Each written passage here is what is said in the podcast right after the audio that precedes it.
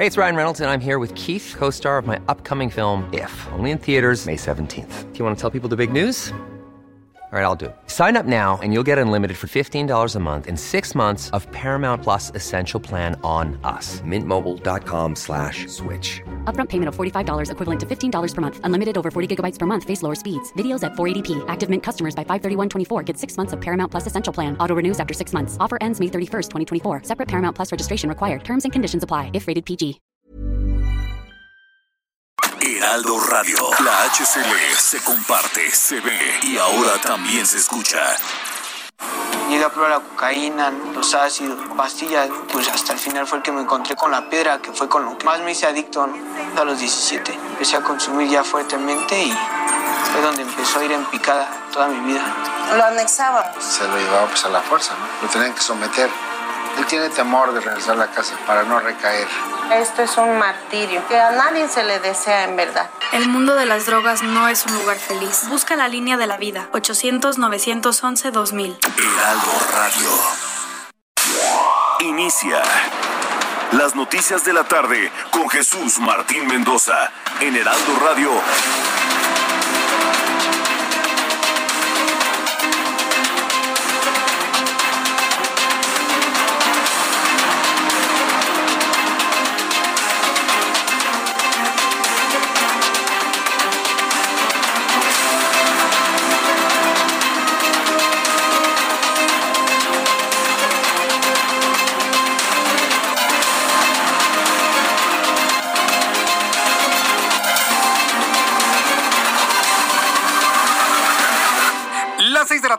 Punto, hora del centro de la República Mexicana. Bienvenidos, muy buenas tardes, me da mucho gusto saludarle. Estamos iniciando una nueva semana. Estamos iniciando una nueva semana llena de proyectos, lleno de energía. Yo le deseo que le vaya muy bien en esta nueva semana usted que me escuche en toda la República Mexicana. Le saluda Jesús Martín Mendoza. Ya estamos listos con todo este gran equipo de profesionales de la información, con las noticias importantes de México y el mundo que han ocurrido hasta este momento. Súbale el volumen a su radio. En primer lugar, en este resumen, le doy a conocer que hace unos minutos esto acaba de ocurrir, esto está fresco. Escuche lo que le voy a informar, porque esto va a provocar la ira de usted ya sabe quién, ¿eh? Hace unos minutos el consejero del Instituto Nacional Electoral, Ciro Murayama, ha publicado en su cuenta de Twitter una infografía donde ha dado a conocer que el Instituto Nacional Electoral ha emitido una medida cautelar cuando el INE emite medidas cautelares, porque el asunto ya es muy grave, ha emitido una medida cautelar en tutela preventiva contra Andrés Manuel López Obrador. El INE está emitiendo una medida cautelar en tutela preventiva contra Andrés Manuel López Obrador, que lo tenemos tú y yo, usted y yo contratado como presidente de este país, para que respete la veda electoral. Hoy fue clarísimo en su conferencia matutina que le importa pues absolutamente nada la ley. Se le ha dicho que no haga promoción política desde la conferencia matutina. ¿Qué hizo hoy? Presentar una encuesta a ver quiénes quieren votar por Moreno o por la oposición. Es verdaderamente, pues, ¿cómo decir? Descarado. O sea, y que ni se enojen quienes apoyan al presidente. ¿eh? Es un descaro. O sea, es decir, voy a violar la ley y qué. Prácticamente así nos está diciendo a todos los mexicanos. Es la peor promoción para un partido político, el que alguien esté haciendo ese tipo de cosas. Bueno, pues el INE reaccionó y le ha emitido una medida cautelar en tutela preventiva contra Andrés Manuel López Obrador porque no respeta la veda electoral. Aseguró no puede difundir acciones, logros u obras de gobierno durante las campañas. Eso manda la Constitución. Es decir, esto no es un capricho del INE, es un mandato constitucional. Se lo repito al presidente, es un mandato constitucional. Ah, bueno, pues vamos a modificar la constitución. Parece que ya lo estoy oyendo el día de mañana.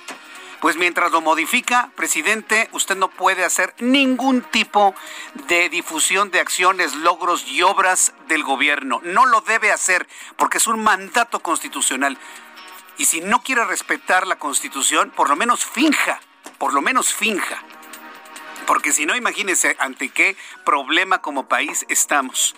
Le voy a tener todos los detalles de esto que es la noticia número uno. Será la noticia de ocho columnas mañana en el Heraldo de México y en todos los periódicos. No le quepa la menor duda, porque esto verdaderamente es inédito, insólito lo que ha ocurrido en cuanto a este llamado desde el órgano electoral, que es ciudadano, hacia el presidente que tenemos contratado. Además, le informo que tras alcanzar un acuerdo reprobatorio con Pemex por 216 millones 664 mil dólares, el empresario reparatorio, ¿eh? Reparatorio.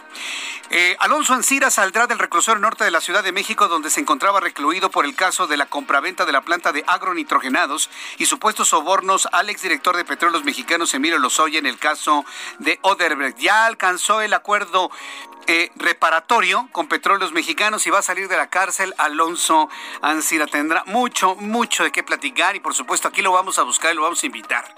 Una vez que ya esté libre, una vez que ya salga de las rejas, vamos a preguntarle cómo están las cosas allá al interior porque él sabe muchas cosas que el pueblo de México debe conocer. También le informo que el Consejo General del Instituto Nacional Electoral reiteró la negativa del registro a un total de nueve candidatos a diputados federales de Morena y dos aspirantes a la presidencia municipal de Morelia, Michoacán, por no haber presentado gastos de precampaña, lo que se suma a la ratificación de la cancelación de las candidaturas de Félix Salgado Macedonio y Raúl Morón a las gubernaturas de Guerrero y Michoacán, respectivamente. Entonces, bueno, pues ha reiterado el Consejo General del INE negativa de registro para nueve candidatos a diputados del Movimiento de Regeneración Nacional. No es porque haya algo en contra del Movimiento de Regeneración Nacional, ojo, ¿eh? Casualmente ese es el partido que menos cumple con la ley, casualmente es el partido que menos cumple con lo que está mandatado. ¿Y qué está mandatado? Que se presente un informe de gastos de precampaña. ¿Por qué? Porque puede existir dinero del crimen organizado en las campañas. Eso lo estableció esta, estas personas que hoy son gobierno cuando eran oposición. Eso quería, ¿no? Que no se le diera ninguna candidatura a quien no clarificara de dónde viene el dinero que usan. ahora dicen que es un atentado contra la democracia. Es una pesadilla lo que estamos viviendo en México, ¿eh? Se lo digo así con toda la responsabilidad personal. Es una pesadilla lo que estamos viviendo con esta realidad política. Ya a partir de mañana martes iniciará la vacunación para maestros y todo el personal educativo público y privado en todo el país, iniciando esta semana con los estados de Chiapas, Coahuila, Nayarit, Veracruz, Tamaulipas, mientras que del 28 al 4 de mayo se va a inmunizar al personal de Baja California, Oaxaca, Nuevo León, Jalisco y Aguascalientes. La jefa de gobierno de la Ciudad de México, Claudia Sheinbaum, anunció que a partir del 19 de mayo comenzará la vacunación para maestros y trabajadores de escuelas públicas y privadas en la capital, desde el nivel preescolar hasta el nivel superior, proceso que se llevará a cabo por alcaldías. Así lo comentó Sheinbaum.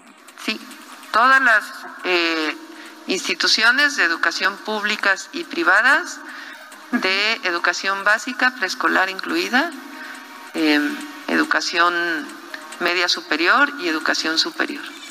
Esto fue lo que comentó la jefa de gobierno Claudia Sheinbaum. Más adelante le tendré todos los detalles. También conocerá que en Estados Unidos la campaña de vacunación contra COVID-19 se expande, pues a partir de este lunes todas las personas de 16 años y más que lo deseen pueden pedir cita para ser inmunizados.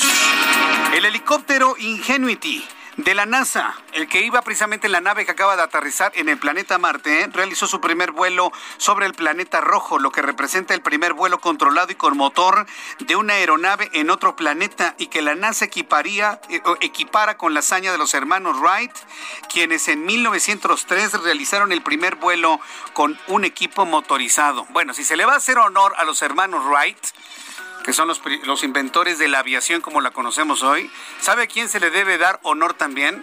¿Sabe también a quién se le debe dar honor? A Leonardo da Vinci. Leonardo da Vinci es el creador del helicóptero.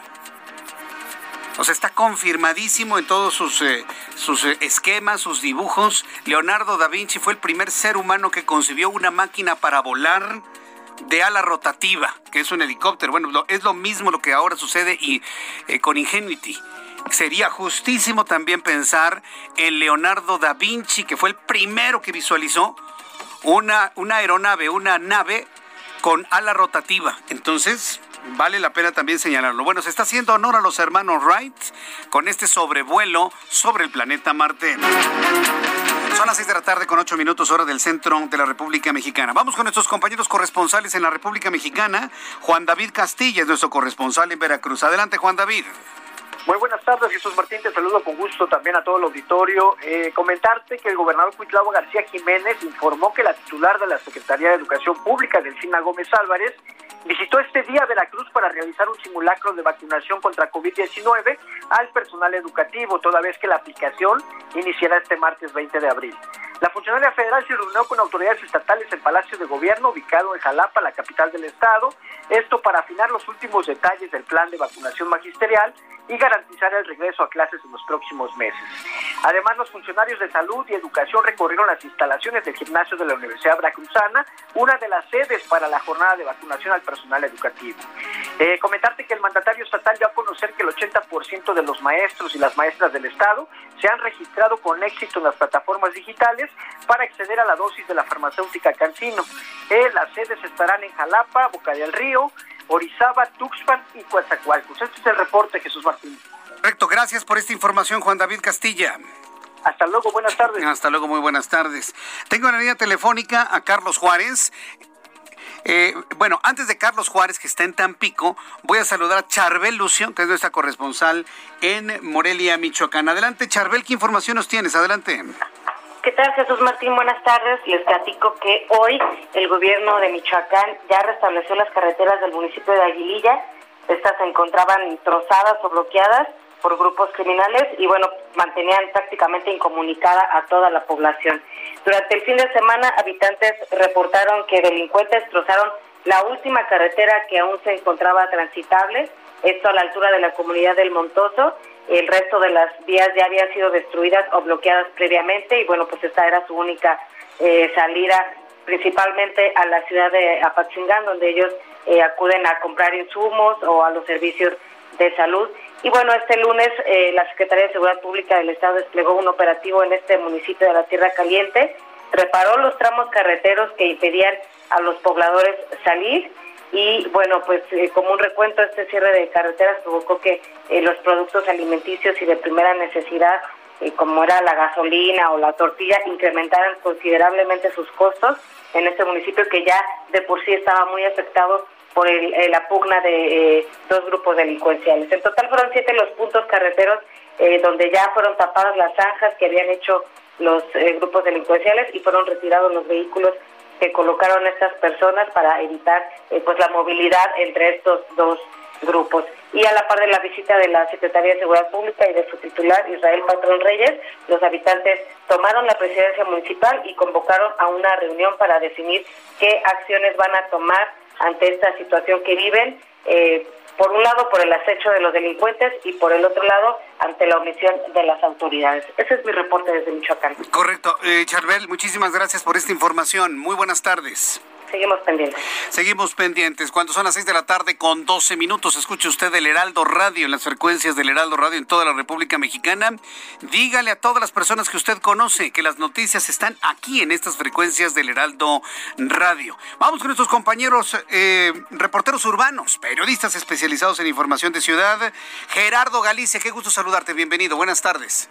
El gusto es nuestro, Jesús Martín. Excelente tarde y tenemos información importante para nuestros amigos que van a utilizar el eje 3 poniente en su tramo Salamanca y llegando a la calle de Puebla. Tenemos a elementos del heroico cuerpo de bomberos laborando en este punto por una fuga de gas en un tanque de un puesto semifijo. En este lugar laboraron ya por varios minutos, han logrado controlar esta fuga de gas. No hay necesidad de evacuar ningún restaurante cercano a esta zona, es lo que nos estaban comentando hasta, hasta hace algunos minutos, pero sí tenemos cierre a la circulación en la calle de Así que habrá que tomarlo en cuenta. Una vez que llegan al eje 3 poniente ya no hay paso. Si van a utilizar por otro lado la avenida Chapultepec, encontramos un buen avance del circuito interior hasta la avenida de los insurgentes y donde sí hay que evitar eh, transitar o por lo menos evitar la zona es en el Paseo de la Reforma y Avenida de los Insurgentes. Tenemos manifestantes realizando bloqueos a las afueras del Senado de la República. Y por lo pronto, Jesús Martín, el reporte. Muchas gracias por esta información, Gerardo Galicia. Hasta luego. Hasta luego, que te vaya muy bien. Javier Ruiz, qué gusto saludarte. ¿En dónde te ubicas? El gusto es mío, Jesús Martín. Excelente tarde sobre la calzada de Tlalpan. Hace unos momentos se la recorrimos, al menos para quien transita el circuito interior y está en dirección a la avenida Miguel Ángel de Quevedo. El avance ya un poco complicado. Tenemos maniobras de transporte público en el carril de extrema derecha. esto provoca que el avance sea lento, así que hay que tomarlo en cuenta. El sentido opuesto, en general el avance es mucho más aceptable para quien desea llegar hacia el circuito interior o más adelante para continuar a los ejes 5 y 6 sur. El eje 6 con, el eje 6 con asentamientos nada más provocados por la operación de los distintos semáforos, al menos para quien deja atrás la avenida Gabriel Mancera, y esto en dirección hacia Tlalpan o más adelante para continuar hacia el eje 3 oriente y finalmente el viaducto ya con problemas viales, una vez que se deja Tlalpan atrás y esto en dirección hacia la zona del circuito interior. No está de más utilizar como alternativa del eje 4 sur, avenida Chola, el desplazamiento vehicular es mucho más aceptable, mucho más constante, esto principalmente para quien desea llegar hacia la zona oriente de la Ciudad de México. De momento, Jesús Martín, el reporte que tenemos. Muchas gracias, Javier Ruiz. Gusto en saludarte. Buenas tardes. Estamos atentos. Hasta luego. Buenas Hasta tardes. luego, que te vaya muy bien. Saludo a Israel Lorenzana. Qué gusto saludarte, Israel. ¿En dónde te ubicas? Jesús Martín, muchísimas gracias. El gusto es mío. Yo estoy ubicado aquí en la tercera sección del bosque de Chapultepec y es que alrededor de las 4.30 de la tarde se registró un incendio de pastizal, Jesús Martín. Están hablando de aproximadamente tres hectáreas, las cuales se vieron afectadas. En estos momentos trabaja personal de la gestión integral de riesgos de la Ciudad de México, Protección Civil de la Alcaldía Miguel Hidalgo y por supuesto bomberos de la ciudad, quienes a chorros han estado controlando ya este incendio de tres hectáreas. No hubo personas evacuadas tampoco hay personas lesionadas y en estos momentos se está hablando con los medios de comunicación el licenciado Abraham Borden Camacho, quien es el encargado de despacho de la alcaldía Miguel Hidalgo, junto con el personal de emergencias. Vamos, si me lo permites, Jesús vamos a escuchar un poco de lo que están diciendo en estos momentos. situación, cualquier eventualidad, por parte de los servicios urbanos de la alcaldía también están proporcionando agua y en un momento más vamos a seguir suministrando al personal que se encuentra apoyando aquí también agua para hidratar a los equipos y voy a estar muy pendiente ahorita aquí como encargado de despacho de la alcaldía de cómo van aconteciendo los hechos para efecto de que podamos informar a las autoridades superiores correspondientes. ¿Se había presentado algún incidente similar en esta época de, estiaje? Mira, prácticamente todos los años siempre se llegan a dar algunos conatos breves y demás, pero estamos preparados, estamos actuando de forma inmediata y evidentemente, como bien lo comenta el comandante del heroico cuerpo de bomberos, está controlado. Licenciado, ¿se sabe en cuánto tiempo ya estará totalmente controlado el incendio? Prácticamente ya lo comentó el comandante, en las próximas horas estarán informando, pero estamos trabajando en ello y decirles con toda objetividad que tanto por parte de la alcaldía, el heroico cuerpo de bomberos, en coordinación con el gobierno de la Ciudad de México, estamos trabajando y podemos estar tranquilos. La población puede estar totalmente tranquila. Muchas gracias. Jesús Martín, pues acabas de escuchar al encargado de despacho de la alcaldía Miguel Hidalgo, el licenciado Abraham Borden Camacho, quien ha llegado hasta este punto para supervisar las operaciones de los servicios de emergencia, que reitero, es la tercera sección del bosque de Chapultepec. Para poner en contexto a nuestros amigos, es a un costado de la avenida de los constituyentes, esta es una zona de barrancas. Cuando nosotros llegamos, Jesús Martín, las llamas estaban altísimas, los bomberos estaban trabajando, llegaron algunas grúas, perdón, algunas pipas con agua y ya para estos momentos, bueno, pues aparentemente ya controlado en un 95%. Pues Jesús Martín, es la información que te tengo. Muchas gracias por esta información, Israel Lorenzán, y seguimos al tanto de lo que ocurre ahí en esta zona del poniente de la Ciudad de México. Gracias. Muy buenas tardes. Hasta luego, muy buenas tardes. Son las 6 de la tarde con 17 minutos, hora del centro del país. Vaya lunes, ¿eh? ¿Y de qué forma estamos iniciando nuestro programa de noticias? Más adelante le voy a tener detalles de esta medida cautelar que ha determinado el la sesión de la Comisión de Quejas y Denuncias del Instituto Nacional Electoral, en donde están pidiendo al presidente que baje su transmisión del pasado viernes, del 16 de abril, cuando dio a conocer los avances en vivienda y en Oaxaca, en Chiapas y demás. Pues sí, pues está haciendo campaña en favor de su partido político desde la presidencia de la República. Y que no me salga con que, no, estamos informando a la gente. ¿Qué informando ni qué nada? Todos los presidentes de este país se han quedado callados en los tiempos de, de elección, de veda electoral, precisamente para que la contienda sea lo más pareja posible. El primero que pidió piso parejo, que es López Obrador, hoy no está ofreciendo ningún piso parejo. Al ratito le voy a tener todos los detalles. Estoy buscando a Ciro Murayama o a alguno de los consejeros que participaron en esta sesión de esta comisión de de quejas y denuncias para saber cómo cómo se le obliga a un presidente de la República a cumplir lo que no quiere cumplir.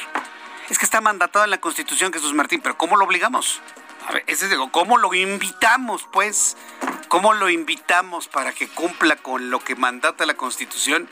Complicadísimo, complicadísimo el asunto que estamos viviendo. Cuando son las 6 de la tarde con 18 minutos, vamos a revisar lo que sucedía un día como hoy en México, el mundo y la historia con Abraham Arriola. Amigos, bienvenidos. Esto es un día como hoy en la historia 19 de abril. 1909, en Roma, el Papa declara beata a la militar francesa Juana de Arco. 1987, en los Estados Unidos comienzan a emitirse los cortos que darían origen a la serie de televisión Los Simpson. 1993 muere Blas Galindo, destacado compositor, director de orquesta y maestro. Fue director del Conservatorio Nacional de Música. 1998 muere Octavio Paz, escritor mexicano que fue condecorado con el Premio Nobel de Literatura. Además, hoy es el Día del Aborigen Mexicano. También es el Día de la Bicicleta. Amigos, esto fue un día como hoy en la historia. Gracias. Muchas gracias, Abraham. Muchas gracias, Abraham Arreola, por lo que nos informa ha sucedido un día como hoy. Vamos a revisar las condiciones meteorológicas para las próximas horas.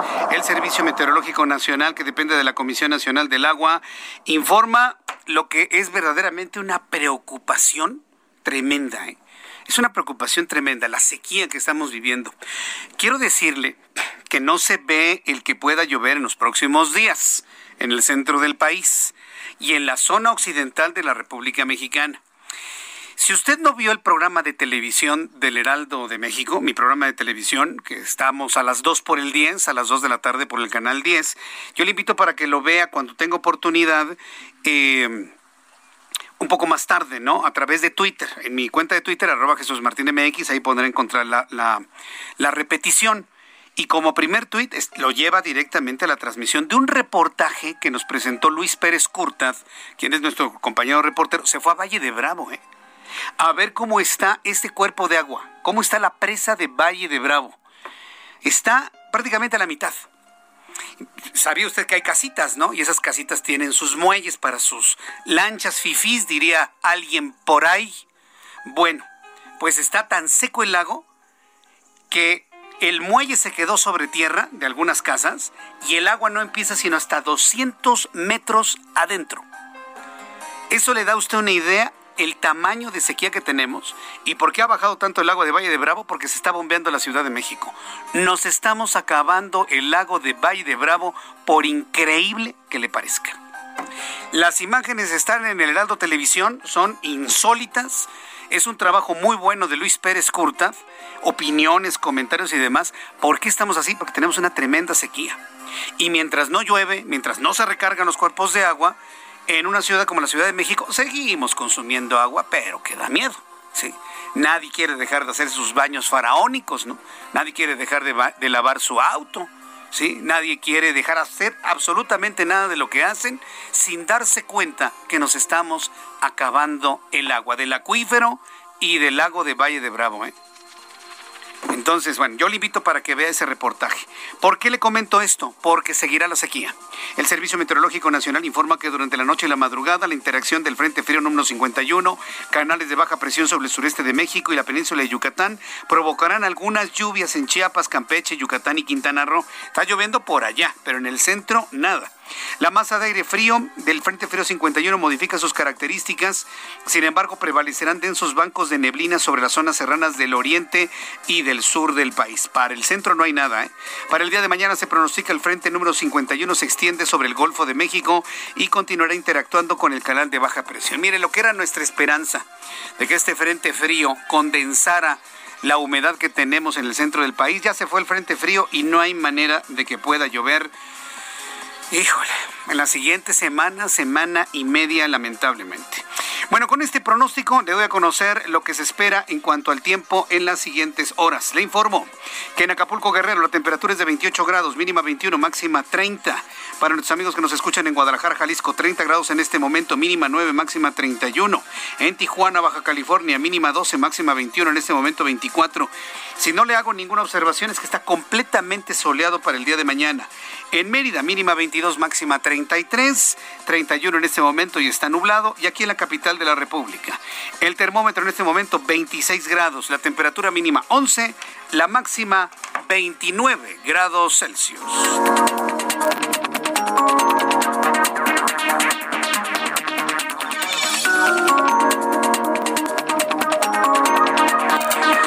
Las 6 de la tarde con 23 minutos hora del centro de la República Mexicana. Le recuerdo que estamos en nuestro canal de YouTube, en el canal Jesús Martín MX, pero quiero pedirle de favor que usted, por favor, por favor, también sintonice su radio de radiofrecuencia y nos sintonice en las frecuencias del Heraldo Radio en cualquier punto de la República donde usted se encuentre. Sintonice su radio, además de escucharnos. Sé que lo hacen decenas de miles de personas a través de nuestra aplicación, a través de nuestra página de internet del Heraldo de México, que mucha gente ve y escucha este programa de noticias eh, on demand, por demanda ya más, más adelante en YouTube, en el canal Jesús Martín MX. Pero yo le invito para que sintonice por favor el programa a través de las frecuencias del Heraldo Radio. Es muy importante. Y cuando le pregunten, le hagan una encuesta de qué estación de radio escucha, diga, yo escucho el Heraldo Radio con Jesús Martín y con eso usted nos ayuda, no sabe cuánto, ¿eh? Pero infinitamente, así que yo le invito para que lo haga. Voy a ir a los anuncios y al regreso le voy a tener toda la información que se ha generado en torno a... A, las vacunas, por supuesto. Le voy a tener todo lo que se ha informado sobre Alonso Ancira, que ya va a salir libre, y además la medida cautelar que le fue dictada desde el INE en contra del presidente de este país. Regreso con esto después de los anuncios. Escuchas a Jesús Martín Mendoza con las noticias de la tarde por Heraldo Radio, una estación de Heraldo Media Group. Heraldo Radio.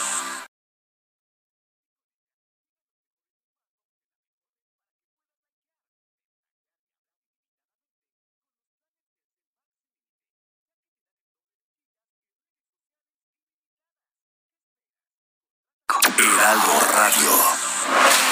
Escucha las noticias la tarde con Jesús Martín Mendoza. Regresamos.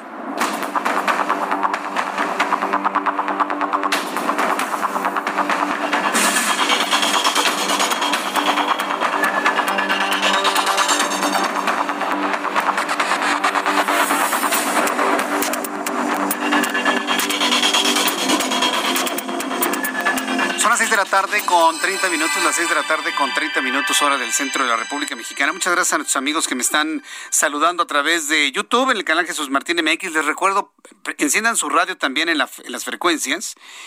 Eh, en el corte comercial le mostré a nuestros amigos que nos ven en YouTube un video de un candidato al a diputado por el Distrito 4 que lo hace bailando. No, no, no, no, no de, de verdad. Mire, sigue muriendo la gente de COVID y esto es bailando. Esto es bailando. O sea, como si fuera un chiste. Como si fuera la lección un chiste, ¿no? Ay, bueno, pues ¿qué le vamos a hacer? Así que bueno, pues yo les agradezco mucho todos sus comentarios y opiniones que me están llegando luego de ver este despropósito, ¿no? Pero bueno, eh, vamos a revisar la información del día de hoy y Alonso Ancira, quien es el, fue el dueño de Altos Hornos de México y que está metido en la cárcel que por un fraude eh, los estos hidronitrogenados, esa, esa, empresa que supuestamente estaba chatarrizada y la pagó, se la, eh, la, vendió en sobreprecio y luego quiere restituir el daño. Bueno, un juez federal suspendió el proceso penal iniciado contra Alonso Ancira y ordenó su inmediata liberación por lo que abandonará el reclusorio norte, esto tras firmar un acuerdo reparatorio para saldar un daño de 216 millones 664 mil 40 dólares causado por la compraventa de agron, agronitrogenados. Este, le digo algo, le salió barato. ¿Sabe por qué le salió barato a Alonso Ancira?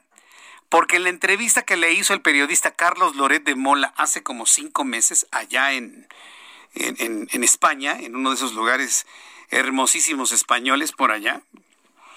Eh, en ese entonces, Alonso Ancira le reveló a Carlos Loret que él estaba dispuesto a hacer una reparación del daño y él habló en ese entonces de 300 millones de pesos. Entonces, imagínense, terminó pagando 216 millones, bueno, no perdió tanto. Pero fíjese, ya a esos niveles, ahorrarse unos 80, pues ya es una ganancia, ¿no? Entonces debe estar el hombre feliz, debe estar feliz, feliz, como decimos en México, como una lombriz. No tengo la menor duda. En virtud de la suscripción del acuerdo reparatorio, se suspendió el procedimiento y se acordó que se realicen tres pagos de 30 de noviembre de este año, el 30 de noviembre del 2022 y el 30 de noviembre de 2023. También se ordenó la suspensión de la ficha de Interpol, por lo que Ansira recobrará la libertad tras casi tres meses de estar en prisión. Va a salir Alonso Ansira a menos de que le encuentren otra cosa y lo dejen encerrado y no revele muchas cosas que usted y yo tenemos que saber antes del 6 de junio, ¿eh? Para que vea que sus timings están... bueno, es un timing legal y se la ganó bien. Entonces, una vez que Alonso Encir está en libertad, lo vamos a buscar para que venga aquí al estudio, nos platique mucho de la historia y bueno, pues a ver cómo está viendo las cosas de aquí hacia el futuro. Pero por lo pronto Alonso Ancira repara el daño y sale en libertad. Aquí la pregunta es, ¿y ese dinero, papá? ¿A dónde va a llegar? ¿A dónde lo van a depositar? ¿En qué se va a utilizar? ¿Quién se lo va a quedar? ¿Qué vamos a hacer?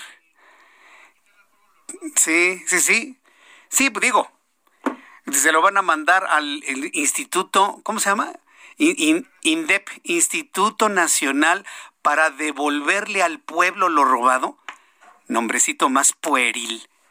Cuando digo pueril es infantil. Instituto Nacional para devolverle al pueblo lo robado.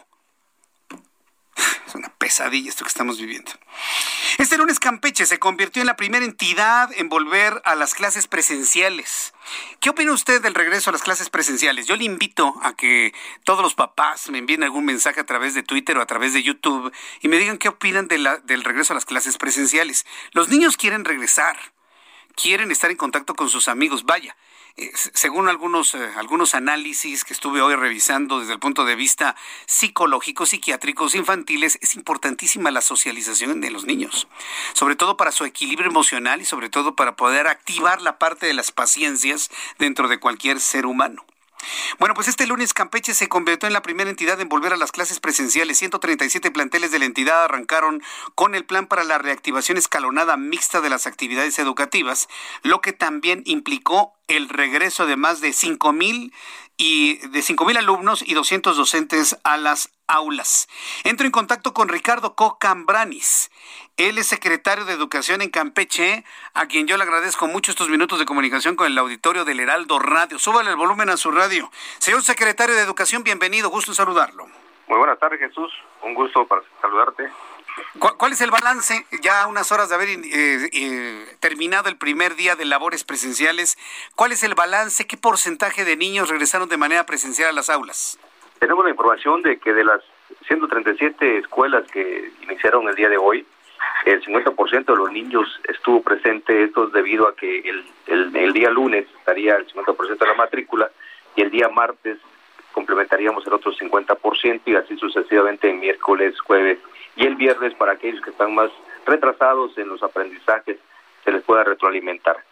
Como bien dices, fueron 5.072 alumnos que estarían en esta primera fase, 278 docentes y donde estuvimos presentes en una comunidad eh, que, se, de, que está en Candelaria, municipio de Candelaria, donde se reinició con lo que, un homenaje a la bandera, estuvieron los primeros niños que acudieron, porque hasta eso se va a estar trabajando con una parte de ocho y media a diez y media de la mañana, de diez y media a once y media, a doce, perdón, y de Cameron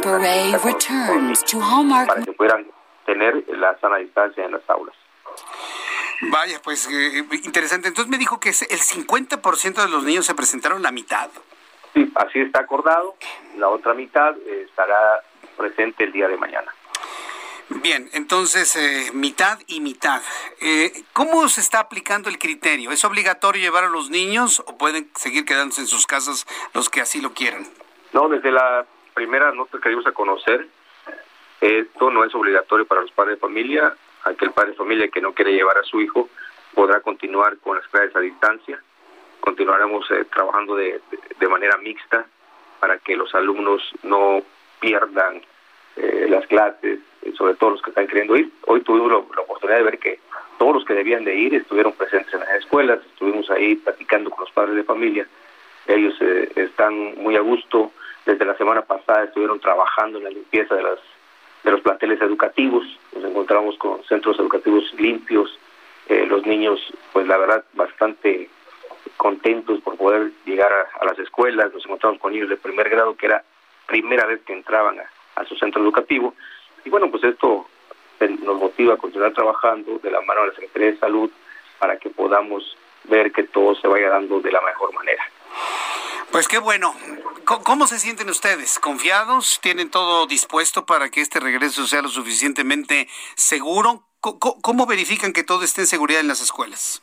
Estamos al pendiente eh, a través de la estructura de los supervisores educativos, los directores de las escuelas, y pues, desde luego esperemos que todo vaya de la mejor manera. Estamos trabajando con una prioridad que ha sido por parte del gobierno del Estado, nos ha instruido el señor Carlos y González, el gobernador del Estado, que siempre sea seguro el regreso a clases. Por eso es que estamos trabajando con este mínimo de número tanto de, alumnos como de, escuelas.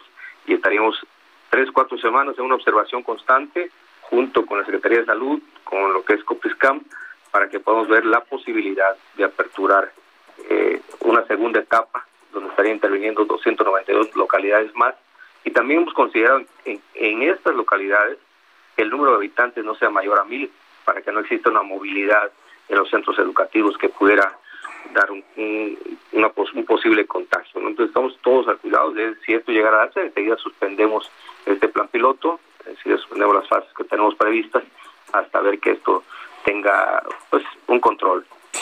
Pues sí, un control. ¿Los maestros ya están vacunados todos? Así es, todos los maestros que están en, la, en las escuelas que hoy iniciaron la primera fase están vacunados en un 100% los adultos mayores de esas comunidades también están vacunadas. Entonces, pues, se está teniendo todo el cuidado. ¿También vacunaron a los maestros de escuelas privadas? Así es. También se vacunó, que eso estarían entrando hasta en una tercera etapa. O sea, esto todavía aún no, no estarían todos, estarían trabajando con los niños hasta más adelante. Hasta más adelante, pero vaya, están considerados los maestros de escuelas privadas en la vacunación que están realizando en Campeche. Sí, ya fueron vacunados. La ah. mayoría de todos ellos están vacunados. Un 99% de los maestros en Campeche, considerando a los maestros de escuelas privadas y escuelas públicas, están vacunados. Algunos que no tuvieron la posibilidad de vacunarse fue por situaciones eh, de riesgo de salud de ellos mismos, pero la, el 99% de los maestros ya están vacunados. Bien, ahora, eh, ¿cuál va a ser la, la, idea que ustedes van a, van a aplicar para que esto se mantenga ¿qué? Por, el resto del ciclo escolar? Es decir, eh, de aquí a que termine, luego nos vamos a vacaciones y en agosto entrar al ciclo escolar ya completamente normalizado. ¿Esa sería la idea que se tiene actualmente? Sí, esto nos va a ir bien.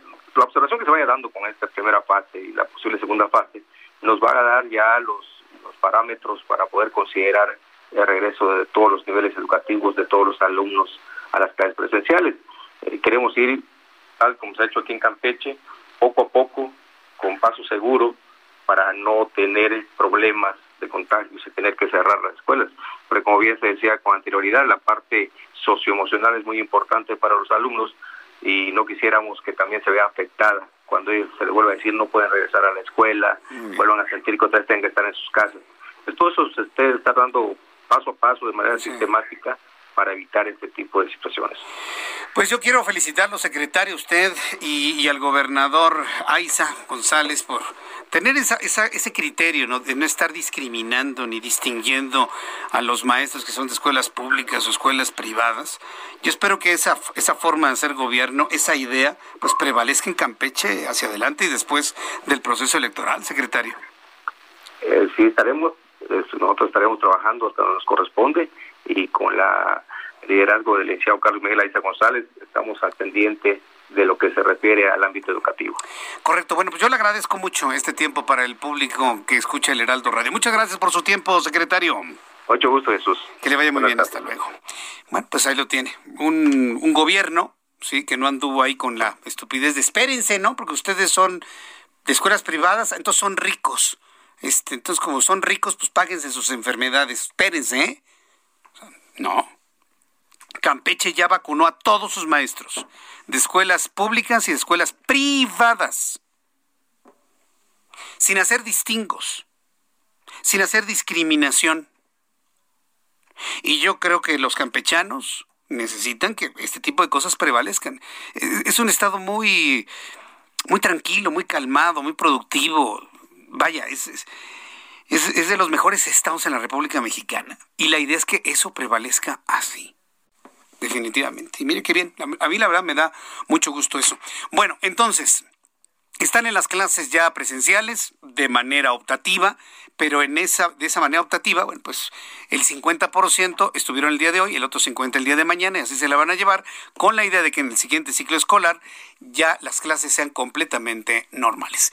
Son las 6 de la tarde, con 43 minutos hora del centro de la República Mexicana. En otras noticias que tienen que ver con los estados, allá en Chihuahua, el gobernador de esa entidad, Javier Corral, reveló que su administración no ha recibido respuesta del gobierno federal sobre los apoyos económicos, es decir, dinero extraordinario que su administración solicitó para el sector salud, a pesar de la comunicación semanal que ha mantenido con el secretario de Hacienda, Arturo Herrera. Ahí ya van a empezar los problemas. Todo es dinero, ¿eh? Todos los problemas de nuestra vida y del país son a consecuencia del dinero. Usted analícelo. Esto fue lo que comentó el propio Javier Corral. La situación financiera eh, y de flujo del gobierno de Chihuahua es muy limitada ya. Eh, seguimos pidiendo la colaboración del gobierno federal hasta hoy sin éxito en recursos extraordinarios precisamente para el sector salud. Eh, no hemos obtenido hasta ahora una respuesta, no obstante que una y otra semana tengo comunicación con el secretario de Hacienda Bien, pues esto fue lo que comentó el propio Javier Corral. Mientras tanto, este lunes el Fondo de las Naciones Unidas, UNICEF, alertó que en los últimos tres meses se ha multiplicado por nueve el número de menores de edad migrantes en México, por lo que pidió una rápida expansión de la instalación de acogida en los Estados Unidos. Esto está pidiendo la UNICEF. ¿Por qué se están yendo tantos niños? ¿Por qué ha incrementado la cantidad de migrantes adultos, familias completas, sobre todo niños? Porque se quedaron con la expectativa que con el triunfo de Joe Biden, iban a poder entrar más fácil. Esa es la razón. Esa es la razón de fondo. Usted pregúntele a cualquier persona y traen la esperanza de que con Biden y su discurso más mesurado, pues también sea más mesurada la política migratoria, pero por el contrario, se ha reforzado mucho más. Se ha reforzado mucho más. Eh, de acuerdo con los datos de la Agencia de las Naciones Unidas, un promedio de 275 niños y niñas migrantes adicionales se encuentran en México todos los días, luego de ser detectados por las autoridades mexicanas esperando para cruzar a Estados Unidos o tras ser retornados. Esto es lo que ha revelado la UNICEF, el Fondo de las Naciones Unidas para la Infancia. Y bueno, pues eh, el secretario de Relaciones Exteriores, ya que estamos hablando de asuntos fuera de nuestro país, el secretario de Relaciones Exteriores, Marcelo Ebrard, criticó el acaparamiento y voracidad de algunas naciones para adquirir vacunas anti-COVID. Eso es claro, el que más lana tiene, pues más compra. El que tiene más saliva, como decimos en México, come más pinole, ¿no, Orlando? Bueno, pues a nombre de la comunidad y de los estados latinoamericanos y caribeños, la CELAC, eh, Marcelo Ebrard, quien es nuestro secretario de Relaciones Exteriores, se pronunció a favor de que haya un acceso equitativo a las vacunas sin exclusiones. Durante el debate de alto nivel del Consejo de Seguridad sobre cooperación entre las Naciones Unidas y organizaciones regionales, eh, y subregionales para promover la confianza y el diálogo en la prevención y resolución de conflictos, así se llama, ¿eh? Está larguísimo, mire. Cooperación entre las Naciones Unidas y organizaciones regionales y subregionales para promover la confianza y el diálogo en la prevención y resolución de conflictos. Bueno, en el marco de, ese debate, eh, eh, López Obrador le iba a decir. Marcelo Ebrard destacó que la región de América Latina está buscando desarrollar vacuna contra COVID-19. Entre ellas está Argentina, Brasil, Cuba, Chile y por supuesto nuestro país. Esto en cuanto a las vacunas. Se está quejando Marcelo Ebrard de que no hay un equilibrio en cuanto a la cantidad de vacunas para América Latina. Pero no lo hay en México. Es decir, va y reclama lo que en México estamos viviendo. Ha llegado una buena cantidad de vacunas y seguirán llegando una buena cantidad de vacunas. Sin embargo, ¿qué pasa con los médicos privados? Ya les dijeron que se esperen.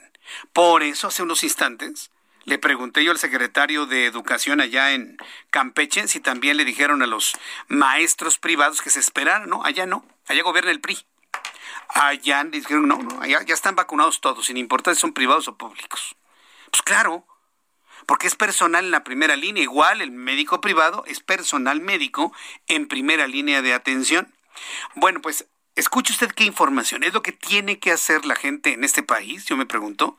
Ampararnos y ampararse para que el gobierno haga lo que tiene que hacer. Es increíble. Al menos 15 médicos privados fueron vacunados contra COVID-19 luego que el segundo tribunal colegiado del segundo circuito les concedió un amparo para ser inmunizados con el antígeno. Solamente vía amparo. Los médicos que pudieron pagar todo el proceso. Saraí Hernández Pacheco, presidenta de la Sociedad Médica Tepantiani Nezahualcóyotl, explicó que luego de asesorarse y corroborar que contaba con los argumentos legales para que se les vacunara, decidieron proceder por la vía legal, como la vía del diálogo, como la vía de la solicitud. No funciona, no funciona en López Obrador. En él, en él, en él. Porque yo le puedo asegurar, si otro fuera el presidente, aunque sea de Morena, ya se hubieran vacunado todos los que necesitan vacunarse en primera línea. De eso no me queda la menor duda. El problema es él, solito, él. Bueno, pues tuvieron que ir a la vía legal, ni más ni menos. Hernández Pachedo recibió el apoyo del, del, Corporativo en Derecho Especializado Coderes y consiguió el amparo para cuatro clínicas y 15 personas, pero están a la espera de otras resoluciones. Cabe señalar que la Sociedad Médica Tepantián y Nezahualcóyotl cuenta con 33 clínicas y 1.500 trabajadores en el Estado de México. La noticia es, médicos privados logran un amparo para ser vacunados contra COVID-19. Muy buena noticia.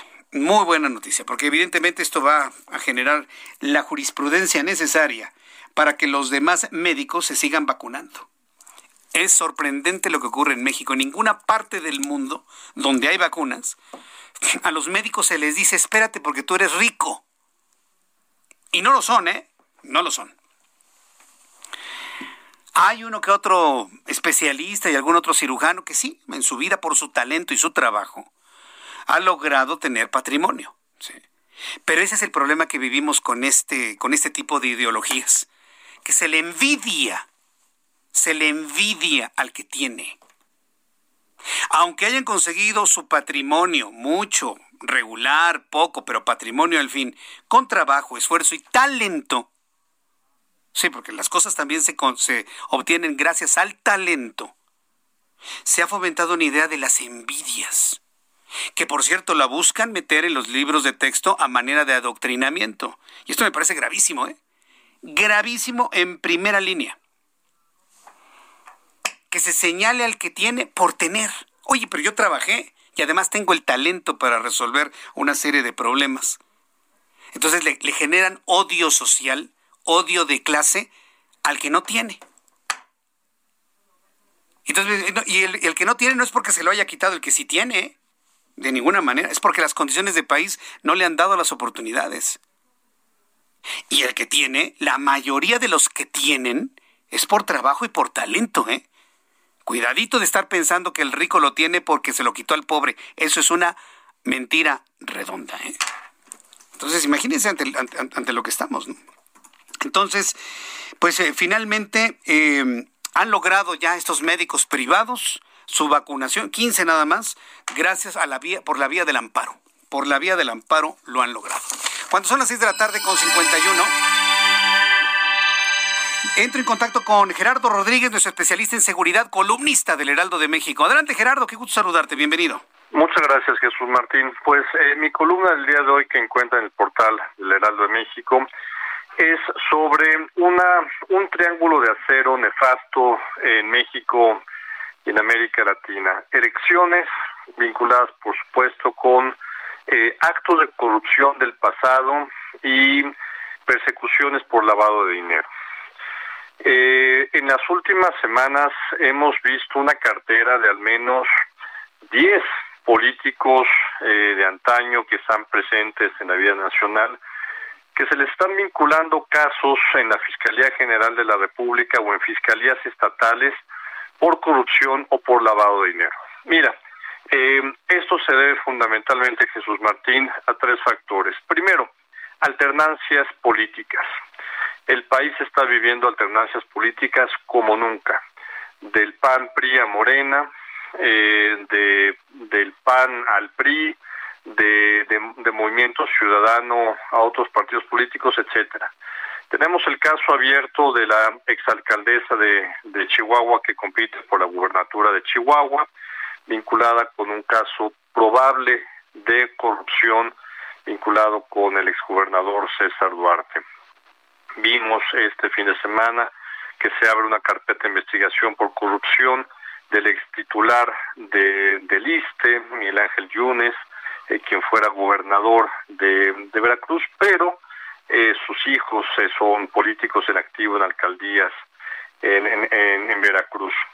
Estamos viendo también el caso de Gallardo, el candidato del Partido Verde a la gubernatura de San Luis Potosí, vinculado también con operaciones con recursos de procedencia ilícita durante su gestión como alcalde de Soledad de Graciano Sánchez en San Luis Potosí. Finalmente, Jesús Martín, eh, una, una investigación fuerte contra, con, confirmada, tuve en mis manos el documento del candidato a la gubernatura de Nuevo León, Samuel García, en donde se le vincula a él, a su padre, que es titular de una eh, de una firma de abogados, y también a la, al, papá de su esposa. Eh, por supuesto que esto es, es en el marco de las elecciones pero eh, esta es una alerta temprana también para las empresas y para el INE. El INE firmó con la Unidad de Inteligencia Financiera un acuerdo de cooperación para intercambio de información de inteligencia sobre los eh, candidatos a las 15 gubernaturas y a las 500 eh, curules en el Congreso Federal. El INE, por lo que tuve también acceso, tiene ya dos modelos de riesgos para detectar eh, empresas fachada que están en su lista de proveedores y de 21 mil eh, candidatos que están ahorita jugándose una, una, elección, Jesús Martín. Gerardo, muchas gracias por tu colaboración el día de hoy. Te envío un fuerte abrazo. Gracias. Fuerte abrazo, Jesús Martín.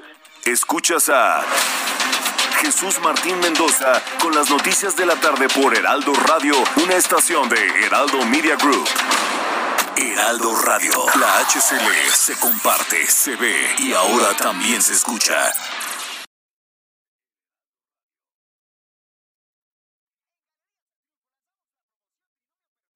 Heraldo Radio. La HCL se comparte, se ve y ahora también se escucha. Escucha las noticias de la tarde con Jesús Martín Mendoza. Regresamos.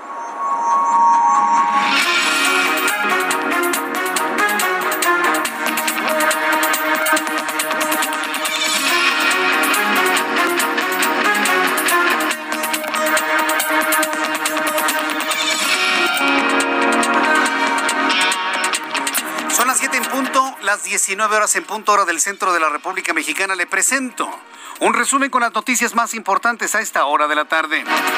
En entrevista con el Heraldo Radio, el secretario de Educación en Campeche, Ricardo Coca Ambranis, detalló lo que será la primera fase del plan para el retorno gradual y voluntario a clases presenciales en la entidad, cuyo plan piloto comenzó hoy. Su primera fase en la que el 50% de los alumnos acudió a las aulas. Así lo comentó para estos micrófonos hace unos instantes Ricardo Co.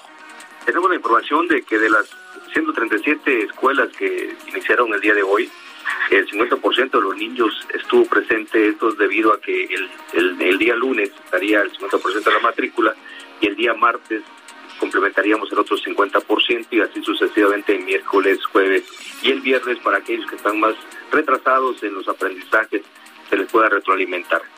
Como bien dice, fueron 5.072 alumnos que estarían en esta primera fase, 278 docentes esto fue lo que comentó el eh, propio secretario de Salud, en, el secretario de Educación Pública en la entidad campechana. Ricardo Corre reiteró que no es obligatorio que los padres envíen a sus hijos, ya que quienes lo deseen podrán seguir tomando sus clases a distancia, por lo que las autoridades educativas de la entidad seguirán trabajando en ambas modalidades. Es el secretario de Educación en Campeche. Obligatorio para los padres de familia, aquel padre de familia que no quiere llevar a su hijo podrá continuar con las clases a distancia continuaremos eh, trabajando de, manera mixta para que los alumnos no pierdan eh, las clases, sobre todo los que están queriendo ir. Hoy tuvimos la, oportunidad de ver que todos los que debían de ir estuvieron presentes en las escuelas, estuvimos ahí platicando con los padres de familia ellos eh, están muy a gusto. Desde la semana pasada estuvieron trabajando en la limpieza de, las, de los planteles educativos. Nos encontramos con centros educativos limpios. Eh. El Tribunal Electoral del Poder Judicial de la Federación, le informo en este resumen de noticias, ha iniciado el día de hoy el análisis de las nuevas impugnaciones presentadas por Morena contra la cancelación de las candidaturas de Félix Salgado Macedonio y Raúl Morón a las gubernaturas de Guerrero y Michoacán, respectivamente. Mal y de malas, Mario Delgado. Mal y de malas Mario Delgado en San Luis Potosí, el presidente nacional de Morena, fue el objeto de varios manifestantes que lo acusan de traidor por entregar candidaturas a políticos que no militan en ese partido, por lo que al salir del hotel donde ofreció una conferencia de prensa en apoyo a las impugnaciones de Javier Nava Palacios, varios integrantes de Morena morenistas del propio partido ya lo estaban esperando, le bloquearon el paso con otra camioneta y lo llenaron de huevazos. Bueno, le dieron un verdadero baño de huevo a, Mario Delgado. Bueno, imagínense cómo quedó la camioneta. Pero así está recibiendo el presidente de su propio partido, sus propios militantes. Le dieron una hueviza, pero de verdad, que yo creo que este hombre no se lo merece. Pero pues miren lo que es finalmente la adhesión, la abyección, la, ¿qué, cómo llamarle? Para López Obrador. Debería pensar bien las cosas, Mario Delgado. Era un político rescatable, pero ahorita su imagen está muy, muy deteriorada. Al participar en el Consejo de Seguridad sobre cooperación entre las Naciones Unidas y organizaciones regionales y subregionales, el secretario de Relaciones Exteriores, Marcelo Ebrard, aseguró que las organizaciones regionales deben desempeñar un papel central en el contexto de la pandemia y reiteró que las vacunas son un bien público global. Cuatro personas muertas y al menos 11 heridos fue el resultado de un tiroteo ocurrido este lunes en un bar de la localidad de Guaraguao, en el noroeste, en el noreste de la República Dominicana, según confirmaron fuentes de la Policía Nacional. Emma Coronel, quien es la esposa del narcotraficante Joaquín Guzmán Loera, se dedica a leer en una celda en la que permanece encerrada 22 horas al día, así lo informó su abogada Mariel Colón, que forma parte del equipo de defensa de la señora del Chapo Guzmán. Son las noticias en resumen, invito para que siga con nosotros. Le saluda Jesús Martín Mendoza.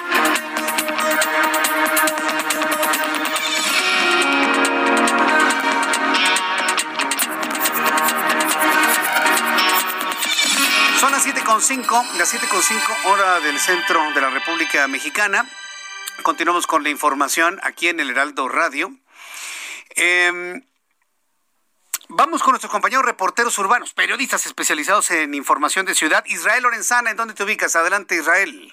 Jesús Martín, muchísimas gracias. Pues continuamos aquí en la tercera sección del bosque de Chapultepec, donde informábamos este incendio de pasto y pues hojarasca que se registró aquí en la tercera sección. Ya para estos momentos ha sido totalmente controlado, ha llegado a apoyar a los elementos del heroico cuerpo de bomberos, también personal de la Secretaría de la Defensa Nacional. En estos momentos están en maniobras de remoción de escombros, todavía están lanzando algunos chorros de agua, pero ya ha sido totalmente controlado. Para nuestros amigos que se desplazan a través de la Avenida de los Constituyentes, van a encontrar una circulación totalmente aceptable, esto con dirección hacia la autopista México-Toluca. En el sentido opuesto ya hemos observado algunos asentamientos, Jesús Martín, por los vehículos que se incorporan al periférico y también los que siguen su marcha con dirección hacia la zona del circuito interior. Hay que manejar con mucho cuidado, todavía siguen movilizándose algunas unidades de emergencia. Jesús Martín, la información que te tengo. Muchas gracias por esta información, Israel. Hasta luego. Hasta luego. Vamos con nuestro compañero Gerardo Galicia. Adelante, Gerardo, ¿dónde estás? Tenemos información, Jesús Martín, para nuestros amigos que van a utilizar el circuito bicentenario hacia la zona norte de la capital. Acabamos de recorrer esta arteria, comienza a saturarse, no se confíen si dejan atrás el paseo de la reforma y con rumbo a la glorieta de la raza. Una vez que dejan atrás el eje 1-2 norte, el avance es casi a vuelta de rueda, a medida de sus posibilidades pueden utilizar el carril reversible, ya está habilitado y presenta un avance cercano a los 50 o 60 kilómetros por hora. Y en el sentido, pues encontramos un avance también un tanto complicado, justo llegando a la glorita de la raza, ya superando ese perímetro, el desplazamiento mejora si se dirigen hacia el paseo de la reforma. Y por lo pronto, Jesús Martín, el reporte. Muchas gracias por esta información, Gerardo Galicia. Hasta luego. Saludo a Javier Ruiz. Qué gusto saludarte, Javier. ¿Dónde te ubicas? Me gusta el mío, Jesús Martín, en la zona oriente de la Ciudad de México, Jesús Martín, me informar que tenemos pues prácticamente un estacionamiento sobre el viaducto Río de la Piedad, metros antes de llegar a la incorporación con la calzada General Ignacio Zaragoza. Y es que pues desde hace casi dos meses Jesús Martín están construyendo en este punto un puente vehicular para darle continuidad del viaducto hacia la calzada General Ignacio Zaragoza. Esto provoca que tengamos la reducción de carriles únicamente a dos y el avance pues realmente bastante complicado. Desde el circuito interior el avance a vuelta de rueda, donde nos salen los casos, en el sentido opuesto también con complicaciones, no sabemos utilizar la avenida 8 Francisco Morazán, el avance es mucho más aceptable, incluso la misma que se le la General Ignacio Zaragoza, el avance es mucho más constante para evitar pues esta parte del viaducto Río de la Piedad. El eje 3 Oriente también ya comienza a incrementarse la fuga de automóviles a partir de la avenida San Fernando Teresa de Mier y dos problemas para llegar hacia el eje 3 Sur y más adelante al entronque con el viaducto Río de la Piedad. De momento, Jesús Martín, el reporte que tenemos. Muchas gracias por esta información, Javier Ruiz. Estamos atentos, hasta luego, buenas tardes. Hasta luego, muy buenas tardes. Ya son las siete con ocho, las siete con ocho, hora del centro hora del centro de la República Mexicana. Gracias por sus comentarios y opiniones que me siguen llegando a través de YouTube, en el canal Jesús Martín MX. Hágame sus comentarios y ahorita eh, damos salida a algunos de ellos. Vamos hasta Monterrey, Nuevo León, queridos amigos en Monterrey y sus alrededores que nos sintonizan en el 90.1 de FM. Saludo a Daniela García con la información del día de hoy desde Monterrey. Adelante, Daniela, ¿qué nos tienes para hoy? Muy buenas tardes, Jesús Martín. El día de hoy, un grupo de médicos aquí en el estado bloquearon algunos carriles de la avenida Constitución frente a la clínica 2 del IMSS para exigir que se les vacune finalmente contra el COVID-19. Los manifestantes convocaron a esta movilización por lo que ellos han definido como una decisión electoral que no se les esté vacunando. Esto ocasionó caos vial en la zona durante varias horas por el tráfico lento en una de las arterias pues, de, las más importantes y de las principales, en, no solo en Nuevo León, pero también en el primer cuadro de la ciudad. Los médicos denunciaron que se vaya a destinar 127 mil vacunas para maestros y docentes aquí en la entidad, cuando todavía falta aproximadamente el 56% del personal del sector salud en recibir una vacuna. Se habla de aproximadamente 37 mil médicos que no han sido vacunados aquí en la entidad.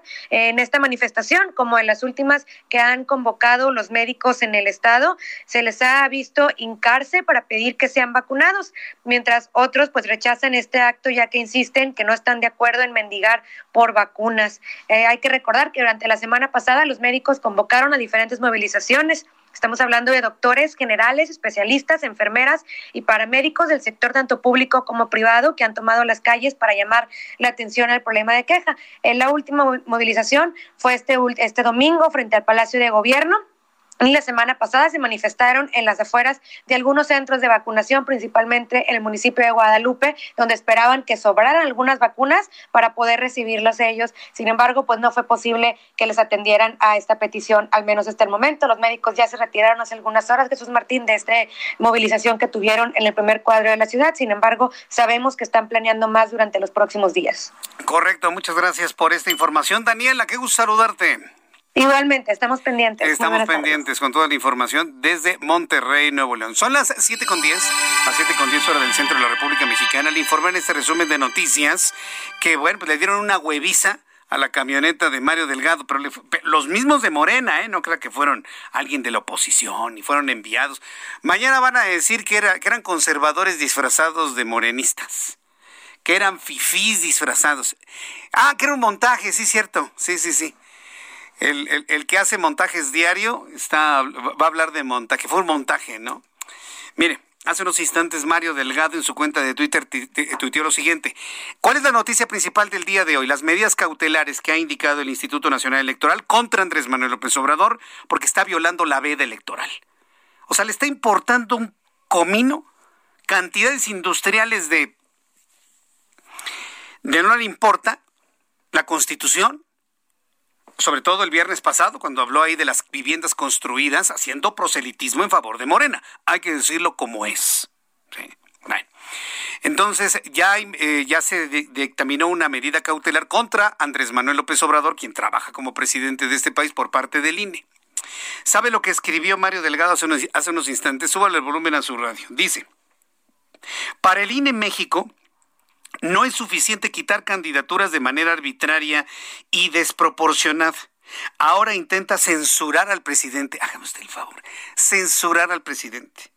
Una prueba más de su parcialidad. Le hacen el trabajo sucio al PRIAN. Es lo que escribió Mario Delgado. Mario, ya no sigas dándole por ahí. Por ahí no es. Por ahí no es. ¿O estás esperando que te lo diga Marcelo Ebrard? Por ahí no es.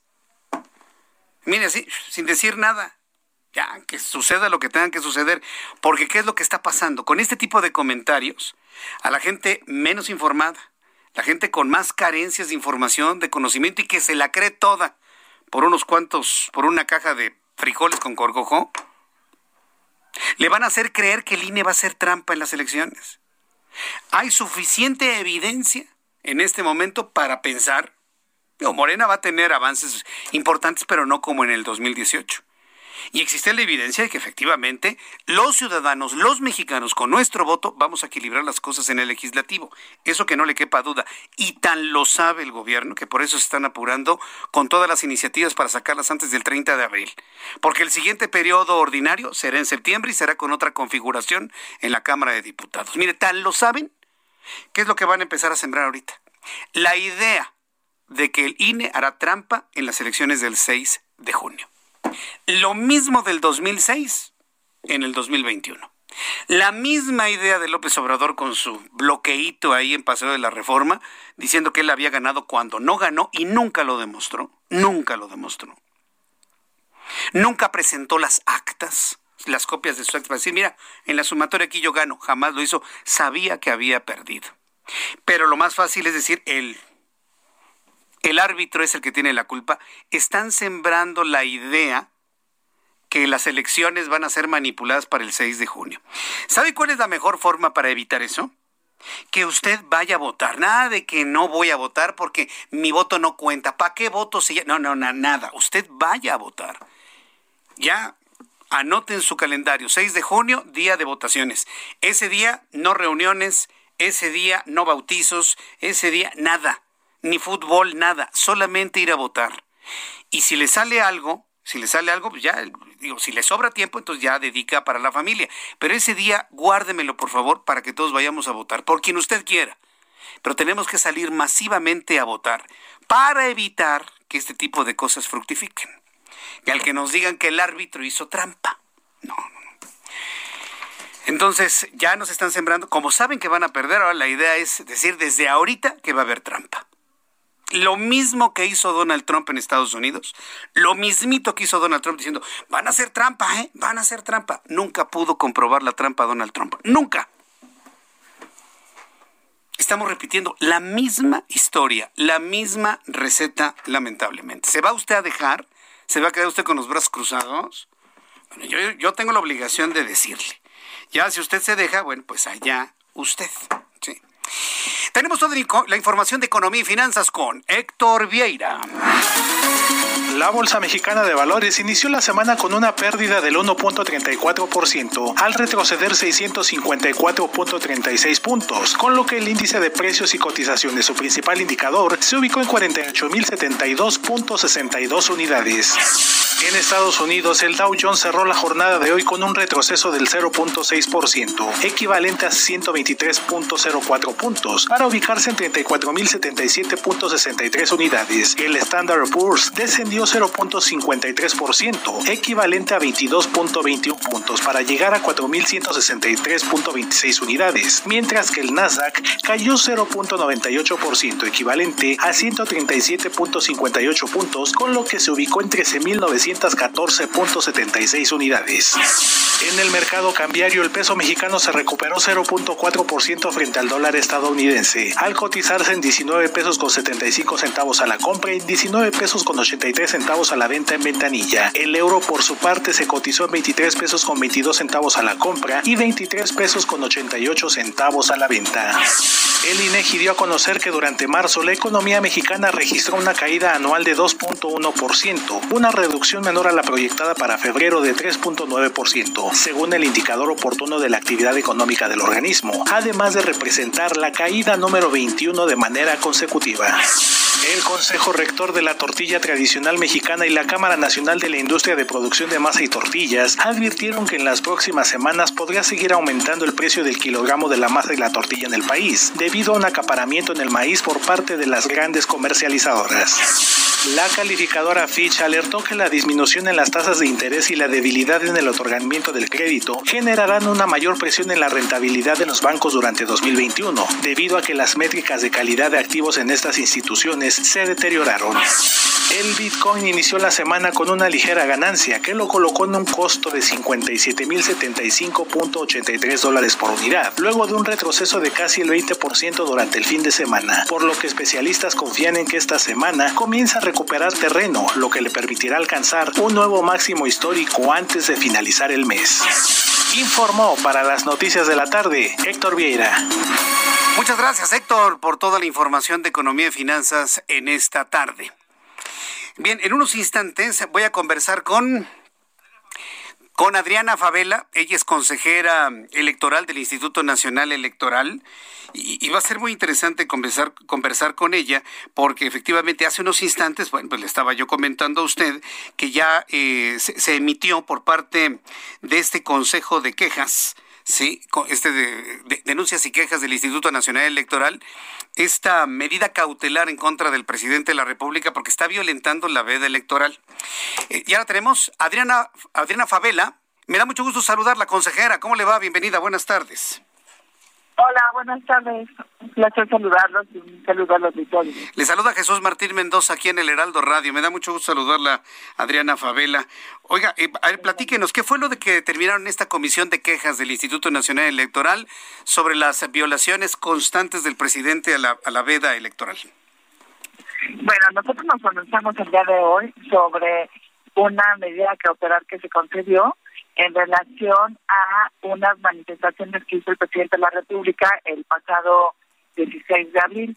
Él estaba hablando de algunos programas de gobierno, estaba hablando de estaba hablando de algunos apoyos y inclusive las dos de Adriana, la escucho muy mal. Si, si pudiese eh, hablarme un poco más directo a la bocina de su teléfono porque no no no le entendí desde que nos dijo 16 de abril el viernes. A ver, ahí. ¿Ahí me escucha? Ya, ahí le escucho. Es que no sé si tenga buena recepción. Ah, sí. Ah, discúlpame. Mira, yo decía que se refirió a lo que el presidente de la República dijo el 16 de abril en, en la mañanera, que tenía que ver con temas de becas para niños, este apoyos a campesinos, entre otros programas de gobierno, e inclusive le estaba dando datos en relación con las personas beneficiarias. Y son temas de los que ella no puede hablar mientras estemos en campañas electorales como está aconteciendo actualmente en el país. ¿Cómo van a convencer al presidente que está violando la Constitución, que no puede hablar de programas mientras hay campaña electoral? ¿Cómo lo van a convencer? Hace unos instantes el presidente de Morena dice que ustedes están censurando al presidente de la República. Claro, están sembrando la idea en una población pues menos informada de que van a hacer trampa, ¿no? Pero ¿cómo van ustedes a convencer a ese señor que trabaja en el Palacio Nacional que está violentando, que no es un hecho, no es un acto de censura, sino que se le está pidiendo que respete la ley? ¿Cómo lo van a hacer, consejera? Pues mira, de convencerlo, eso sí no es nuestra función. Más bien nosotros como autoridad lo que tenemos que hacer es prevalecer lo que dice la ley y la propia constitución, obviamente. Y este y la, y la constitución mexicana dice que durante las campañas electorales está prohibido hablar de programas de gobierno y de otras cuestiones, y máxime cuando se trata del servidor público de mayor importancia en nuestro país. Entonces, sería una cuestión que él tiene que este, aceptar.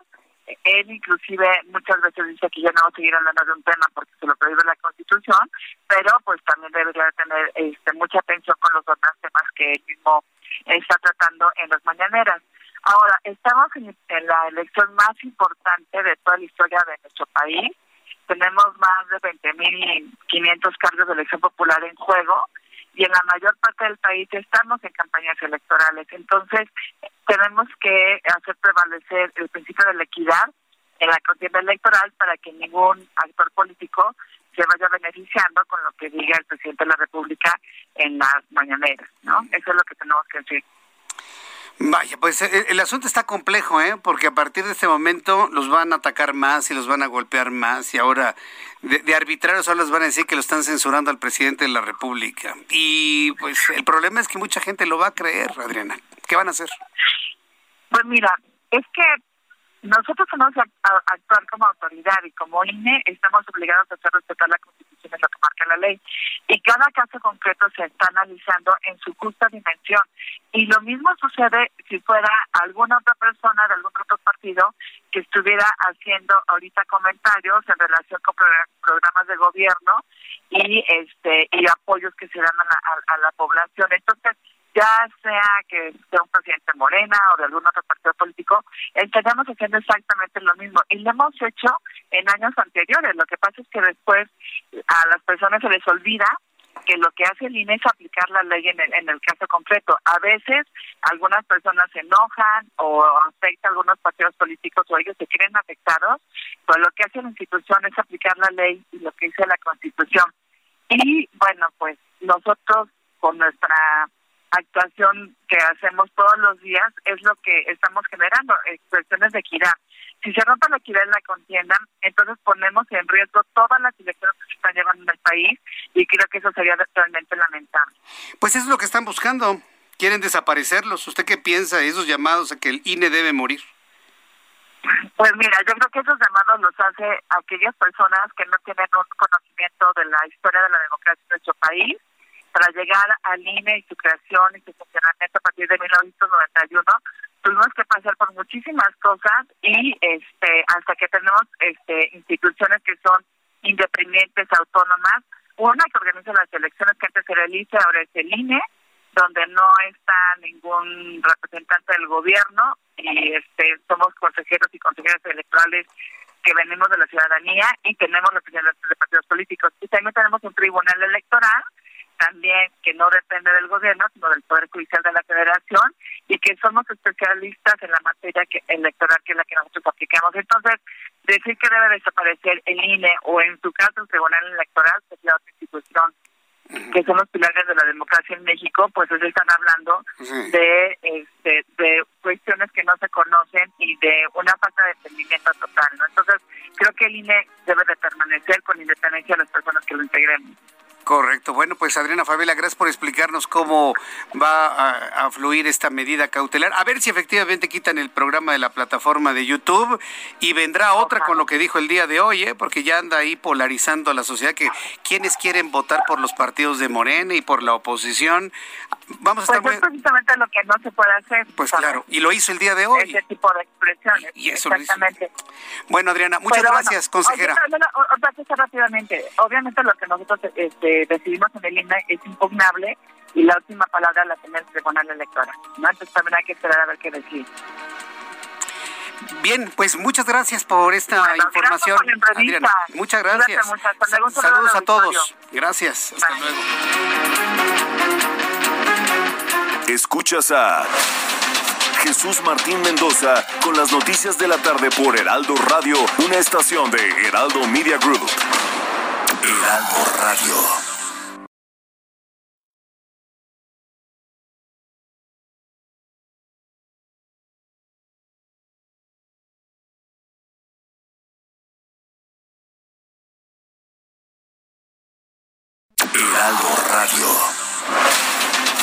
Las noticias de la tarde con Jesús Martín Mendoza. Regresamos. Ruta 2021, la ruta hacia las elecciones presenta. Cuando son las 7.30, las siete y media, tiempo del centro de la República Mexicana, vamos con Fernando Paniagua, es nuestro corresponsal en el estado de Querétaro. Bueno, que las noticias de Ruta 2021 y todo el proceso electoral, bueno, se confirman candidatas por debates, candidatas por debates en Querétaro. Adelante, Fernando Paniagua, te escuchamos. Jesús Martín, ¿qué tal? ¿Cómo estás? Buenas tardes. Este día de campañas, cuando empezaron ya las campañas a las presidencias municipales y las eh, diputaciones locales, se sumaron también las candidatos y las y los candidatos al gobierno del estado. Y entre las actividades que tuvieron, la eh, primero la candidata de, de Morena al gobierno del estado, Celia Maya García, en una conferencia de prensa avisó, dio a conocer, que no participará en eh, debates eh, que no sean presenciales, es decir, todos aquellos debates en los que convoquen organismos, organizaciones de la sociedad civil, universidades o cualquier otro ente y que eh, el, el, desarrollo del debate no sea presencial, ella no va a asistir. Pero aprovechó el momento para invitar a debatir en exclusiva y solamente al candidato del Partido de Acción Nacional y del partido local Querétaro Independiente, Mauricio Curi, Curi González, pues consideró que ella siempre ha considerado que esta elección en Querétaro es solamente de dos, entre ella y Mauricio Curi. Ante esto, ante esto la candidata del PRD al gobierno del Estado, Raquel Ruiz de Santiago, publicó en redes sociales un video en el que le pide que tome en cuenta que en esta elección participan 10 candidatos y textualmente le dijo, Celia, no tengas miedo, cuando debatimos. Le insistió la candidata del PRD a la candidata de Morena en que debe, eh, deben debatir todos los candidatos y le urgió a que palabras más, palabras menos, no le tema a la confrontación de ideas. Eso es lo que sucedió este día en las eh, campañas eh, electorales en Querétaro. Correcto, muchas gracias por la información, Fernando. Buenas tardes. Hasta luego, que te vaya muy bien. Nuestro compañero corresponsal en Querétaro, Fernando Paniagua. Bueno, en, en, más información, ya le había comentado que Lorenzo Córdoba asegura que el Instituto Nacional Electoral no se dejará amedrentar por nadie. El consejero presidente del INE, Lorenzo Córdoba, se lo preguntaba, por cierto, en este momento a, a, a la consejera electoral, Diana Favela. Hoy Lorenzo Córdoba reiteró que el instituto que dirige no se va a dejar amedrentar por ningún actor político, ni tampoco va a entrar en polémicas, pero advirtió que no dejarán pasar violaciones ni falsas acusaciones. Le preguntaba a Adriana Favela, ¿cómo van a convencer al presidente que está violando la ley, que está violando la constitución? Y dice, esa no es nuestra tarea, estarlo convenciendo. O sea, simple y sencillamente hacerle señalar cuáles son las violaciones a la Constitución que se están realizando. Lorenzo Córdoba aseguró que este 6 de junio levantarán la mano los ganadores del voto popular y no entrarán en polémica. Dijo que en la jornada electoral estará el voto libre garantizado para que los ciudadanos opten por su decisión política y además esté libre de posibles contagios por el coronavirus. Tiene razón Lorenzo Córdoba. El que va a decidir el 6 de junio somos usted y yo con el voto. Por eso el llamado es a usted a que usted vote, a que usted lo haga. Si decidiera el INE, como pretende mentir y hacerlo creer este gobierno que está viendo que no van a ganar el Congreso, como ya lo están visualizando, están echándole la culpa al INE de que ellos van a hacer trampa. Si así fuese, yo le diría a los consejeros, oigan, que gane, ¿no, consejeros? Oiga, don Lorenzo, a, a ver qué hace, ¿no? Para que gane la oposición. No, nos estamos dirigiendo directamente a la sociedad vote por quien quiera. Inclusive si quiere votar por Morena, hágalo. Yo no dudaría que hay buenos candidatos, buenas candidatas por Morena en algún lugar. No lo dudo ni tantito. Vote por hombres, mujeres y proyectos que lo convenzan, pero tenemos que hacer una votación masiva. Que la noticia sea una votación del 70%, por lo menos, por lo menos. Porque si no salimos a votar y no votamos al menos le iba a decir la mitad, pero es, es, muy bajo. Si no votamos al menos el 65%, miren, ni se queje la sociedad mexicana. ¿eh? Se quieren quejar, pero no hacer absolutamente nada, eso no se va a poder. Tenemos que ir a votar y demostrar que podemos mover al país nosotros con un voto. Punto. Con nuestro voto personal. Lorenzo Córdoba reiteró que las recientes cancelaciones de candidaturas, entre ellas la de Morena, a las gubernaturas de Guerrero y Michoacán, no es un tema de solo dinero, sino hacer cumplir la ley al reiterar que los aspirantes no presentaron sus reportes de gastos de campaña, lo que no da certeza al manejo de los recursos. Esto fue lo que dijo Lorenzo Córdoba. Pero el INE no está sancionando por pudos, ¿eh? Está sancionando por hechos. Y el hecho es muy claro y no le demos vuelta. ¿Presentaron informes de precampaña, sí o no? No. ¿Tenían la obligación de presentarlo, sí o no? No, no lo presentaron. ¿Tenían la obligación de presentarlo? Sí. Tenían la obligación de presentarlo y no lo presentaron. Ese es el dato que estamos sancionando. Uno de los muchos elementos para ponderar es el tema del dinero. No es el único. Mi punto es, ¿cómo puede saber la autoridad cuántos fueron los montos involucrados si la actitud de no presentar informe, que de por sí es una falta, impide saber a ciencia cierta el monto? Esto fue lo que comentó Lorenzo Córdoba. O sea, lo que hemos dicho hasta la saciedad. La sanción es quitarle las candidaturas porque no presentaron un informe al cual estaban obligados. Eso es lo que planteó cuando ellos eran oposición. Quitarle la candidatura a quien no tuviera transparencia en el uso del dinero. ¿O qué ya se nos olvidó? Ya se nos olvidó que eso pedía la oposición cuando gobernaba el PAN, cuando gobernaba el PRI. Que le quiten la candidatura a quien no sea transparente en el uso del dinero porque puede entrar dinero del crimen organizado. Eso es ley ahora. Se está aplicando a Salgado Macedonio y a Morón y se enojan, que es arbitrario. Hoy creo que es la tercera vez que lo voy a decir, es una pesadilla esto que estamos viviendo. Santiago Taboada, candidato del PAN a la alcaldía Benito Juárez, se comprometió a continuar con los buenos resultados en materia de seguridad y servicios y luminarias. En su recorrido por las calles de la colonia moderna, Santiago Taboada, quien es, se va a reelegir como alcalde en Benito Juárez, escuchó a vecinas y vecinos quienes demostraron su apoyo para continuar por tres años más al frente de la demarcación. Iba acompañado de Luis Mendoza, que me han preguntado si Luis Mendoza es algo mío. No, no, no, no es nada mío, ¿eh? Es que se parece a ti, Jesús. No, no, no se parece a mí, Luis Mendoza.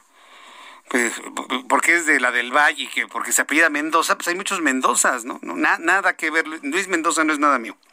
Bueno, acompañado por Luis Mendoza, candidato a diputado federal por el Distrito 15, Santiago Tabuada indicó que parte de gobernar es tomar decisiones y realizar trabajo conjunto.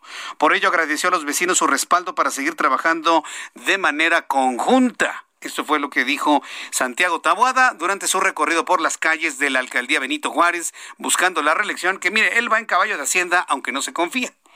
Va, va, muy adelante de todas las preferencias electorales. Ya son las 7 con 38. Ruta 2021, la ruta hacia las elecciones presentó. Y vamos con mi compañero Gerardo Galicia, quien está a las afueras del reclusorio norte. Está en este momento dejando la cárcel Alonso Encira.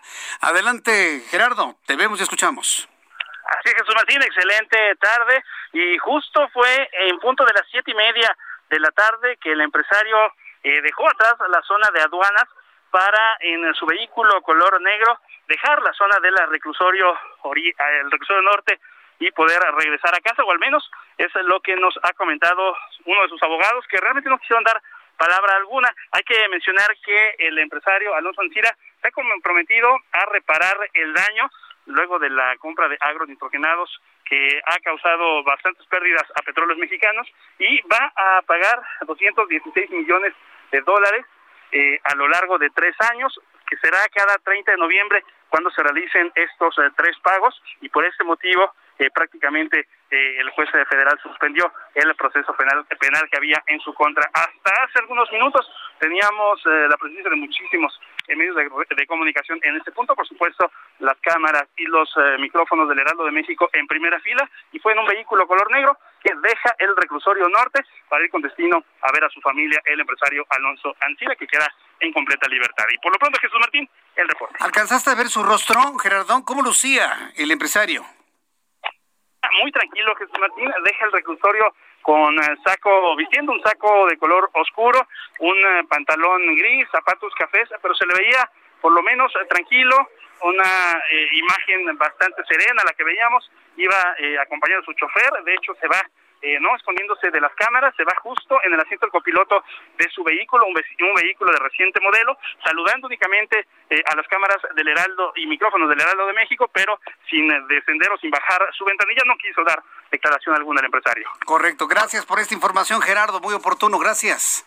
Hasta luego. Hasta luego. a las siete y media, Alonso Encira abandonó el reclusorio norte, va rumbo a su casa, va a visitar a familiares y finalmente salió. Ahora que se esconda, ¿sí?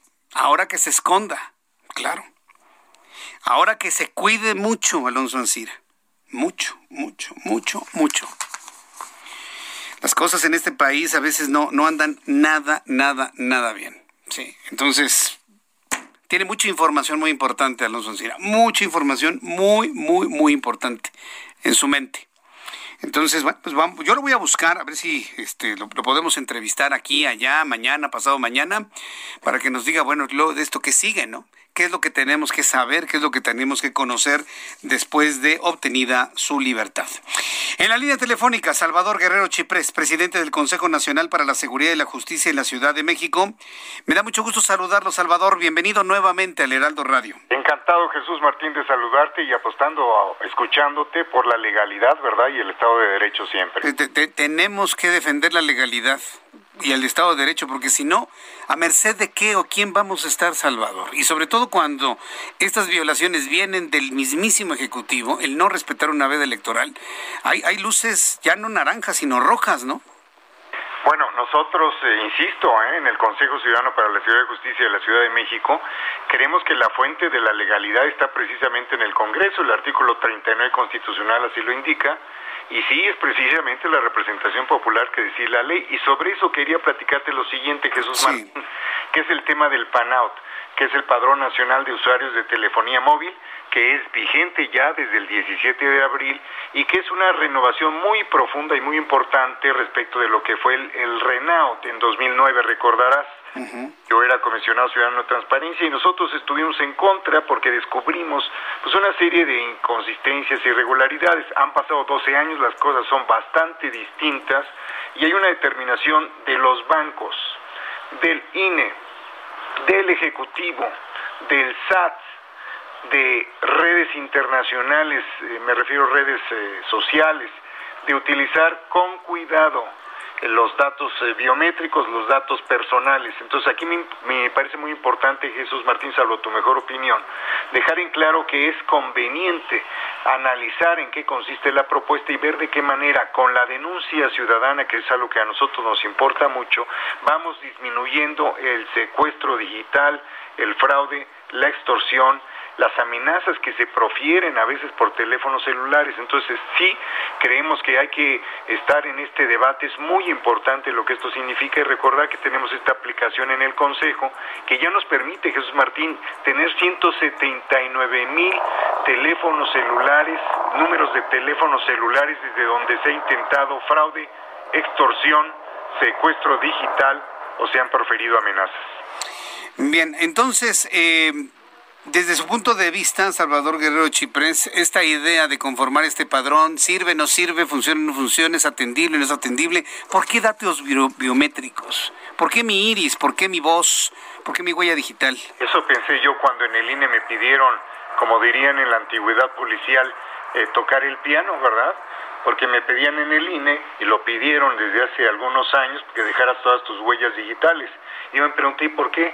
¿Con qué razón? ¿Con qué autoridad, verdad? Y lo mismo me diría ahora si no tuviera yo la convicción de que es necesario que las instituciones con autonomía, también las instituciones del Ejecutivo que tocan temas de seguridad, las instituciones bancarias, pues deben de tener datos que permitan ir subiendo la dificultad para que los delincuentes se apoderen de los datos. Y aquí la clave es la siguiente, y por eso yo creo que hay que acompañar complementariamente el respaldo al PANAUT con la denuncia ciudadana. Y me explico, en la medida en que sea posible codificar e encriptar los datos de manera tal que aún en el caso muy remoto de que existiera un organismo criminal de tal capacidad de inteligencia para que, como no ha sucedido en otros 16 países donde ya existen estos instrumentos, penetrar la información, pues no le fuera fácil, porque solamente tendría un conjunto de números y no las referencias biométricas que corresponden a esos números. Así que la clave en la generación siguiente de ciberseguridad pasa por la encriptación y sí pasa por un PANOUT que garantice una calidad de encriptación. Así que yo sostengo en resumen que PANOUT y renuncia ciudadana pueden ayudar a disminuir el secuestro, la extorsión y el fraude. a mí lo que me preocupa es que en lugar de que se compren tarjetas SIM en el OXO para defraudar y extorsionar y amenazar, pues ahora se roben los teléfonos celulares, se roben para la SIM. Ya, el teléfono ya no servirá, sino la SIM. Y es lo que me decía el subsecretario de Seguridad Federal. Es que antes se contrataban en un secuestro hasta 15, 15 números telefónicos. Bueno, ahora se robarán 15 teléfonos celulares diferentes. Cuando se haga la investigación, ah, pues es el teléfono de Jesús Martín, y yo les voy a decir, pues yo estaba, me robaron el teléfono y estaba conduciendo el programa. ¿Cómo le van a hacer ahí? Ahí es un tema muy interesante. Fíjate, Jesús Martín, porque ese es un planteamiento que también se hizo, lo leí del subsecretario de Seguridad Pública de la Ciudad de México, Ricardo Mejía, si no me equivoco, que plantea el tema precisamente de que ya no serán los celulares, sino que sean las tarjetas SIM, o que obviamente desde un punto de vista lógico, de sentido común, pues un delincuente no va a utilizar su propio teléfono celular registrado con sus datos biométricos para delinquir, ¿verdad? Entonces, ¿qué haría? Desde ese punto de vista, creo que es necesario seguir construyendo la lógica con la cual el Estado mexicano enfrenta a los delincuentes. Entonces ahí hay un punto y es necesario trabajar sobre él. Correcto. Bueno, pues eh, yo agradezco mucho, Salvador Guerrero, estas consideraciones sobre esta, esta nueva idea de este, pues sí, de, este padrón de telefonía celular y vamos a ir viendo cómo va funcionando finalmente y cómo se lo van a ir pidiendo estos datos, porque yo lo que no, yo por ejemplo, yo en lo personal no quiero dar mis datos a la telefonía celular. Y si me quitan mi servicio, pues me, ¿con quién me voy a ir ahora? ¿Voy a comprar un servicio en Estados Unidos o qué, o qué hago? Salvador. Ahí en ese caso, Jesús Martín, tú sí has dado tus datos a los bancos y al INE. Sí, sí, sí, he dado, pero sé quién los tiene. Pero los bancos tienen 6.5 millones. Pero es, una entidad privada en la cual yo confío y estamos relacionados con un clausulado y con responsabilidades mutuas. Acá, ¿quién va a manejar mis datos? ahí tiene que haber una responsabilidad mutua, por supuesto, pero aquí entonces aquí hay un asunto ideológico. ¿Podemos confiar más en la iniciativa privada que en el Estado? Mm, para como están las cosas ahorita, sí. Bueno, ahí yo difiero. Yo creo que el Estado mexicano representa a la sociedad y a la ley.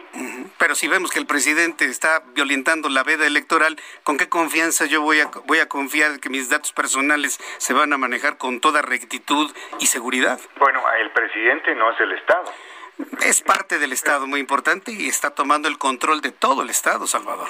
Si así fuera, ni tú ni yo estaríamos hablando con esta libertad con la que hacemos. Algún, esperemos que así se mantenga, yo espero, de aquí para siempre. Yo espero que sigamos en este debate. Lo importante es analizar exactamente las consecuencias y las garantías de seguridad y apostarle a la complementariedad de la denuncia ciudadana y también a la responsabilidad del Estado y de la iniciativa privada, todos en conjunto. Muy bien, Salvador Guerrero Chiprés, pues nos escucharemos en una oportunidad futura. Muchas gracias por este tiempo. Gracias y muy buenas tardes. Buenas tardes. Hasta luego. Hoy sí no estuve de acuerdo con Salvador Guerrero Chipres, de ninguna manera. Sí, porque si lo digo yo personalmente, ¿en quién confío más? Si es que, es que un banco lo tiene, pues sí, pero un banco es una institución privada en la cual hemos firmado clausulados en los que nos comprometemos mutuamente a un respeto. Pero si yo le entrego al Estado mis datos particulares, ¿quién me garantiza que no los van, los van a usar correctamente? Es que lo tiene el INE. El INE es una institución ciudadana no es el gobierno. El banco tampoco es gobierno. Y yo creo que todo ciudadano tenemos el derecho fundamental de decidir a quién le doy mi intimidad y a quién no. Y yo en lo personal he decidido que no. Que yo, si no me garantiza el gobierno, el Estado, cómo van a manejar mis datos, yo no, yo Jesús Martín. Si usted lo quiere hacer, pues adelante, usted está en toda su libertad. Son las 7 con 48, 49 ya en este momento. Me da mucho gusto saludar a Roberto San ¿Cómo estás, mi querido Roberto? ¿Qué tal, mi querido Jesús Martín? Un debatote, ¿eh? eh buenas, noches, buenas, noches, a la gente que nos sintoniza, a la gente de tus redes sociales, a los que están aquí ahorita en el Heraldo. Sí, debate, la Superliga. Ya es un hecho, ¿eh? ¿Ya? Ya, en Europa va a haber una Superliga, son 13, son 12 equipos, iniciando con el Real Madrid, Barcelona, Atlético de Madrid, de Italia son el Inter, el Milan, la Juventus y de Inglaterra son el Liverpool, el Chelsea, los dos Manchester, el Tottenham. También van a estar en esta Superliga que tiene que ver con la transparencia que no les está gustando de cómo se está llevando el dinero la UEFA y la FIFA. Eso lo dijo hoy Florentino Pérez en un, eh, en un espacio radio muy conocido en España, en el Chiringuito.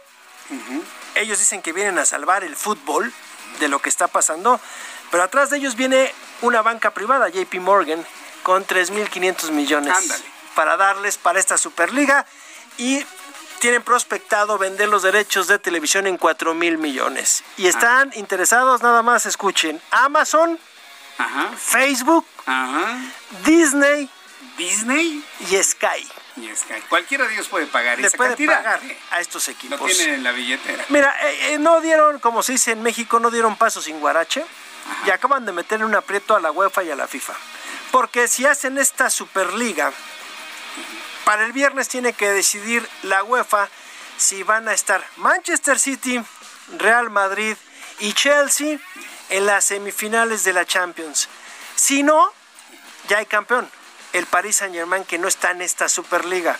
No entraron ni el Paris Saint Germain, ni los alemanes Borussia Dortmund, ni Bayern Múnich.